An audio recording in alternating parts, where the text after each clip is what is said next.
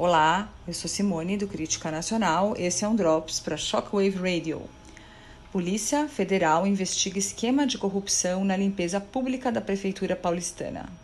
A Polícia Federal apreendeu na terça-feira, 4 de fevereiro, mais de meio milhão de reais em operação que apura desvios de recursos públicos no serviço de limpeza urbana da Prefeitura de São Paulo. Foram executados 21 mandados de busca e apreensão.